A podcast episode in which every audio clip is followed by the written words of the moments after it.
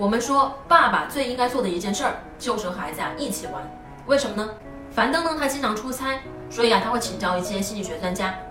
他说啊他经常出差不能陪着孩子，他们家又是个男孩，然后说这会有什么问题吗？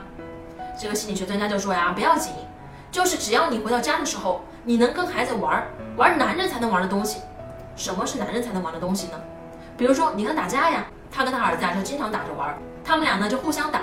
然后在这个打架的过程当中啊，可能搞不好会打疼了，但打疼了没有关系啊，因为打疼了都是让他学习的过程。一个男孩在跟别人打斗、摔跤的这个过程当中，所学到的东西要远远超过你的想象。他就知道说，哦，这个会打疼。他在打别人的时候，他就会注意到说，别人也会疼，对吧？然后呢，你们就要制定规则。那么咱们怎么才能不伤害到对方呢？又能玩得很开心，又不伤害到对方？这啊就是在学习规则。然后有时候哭了。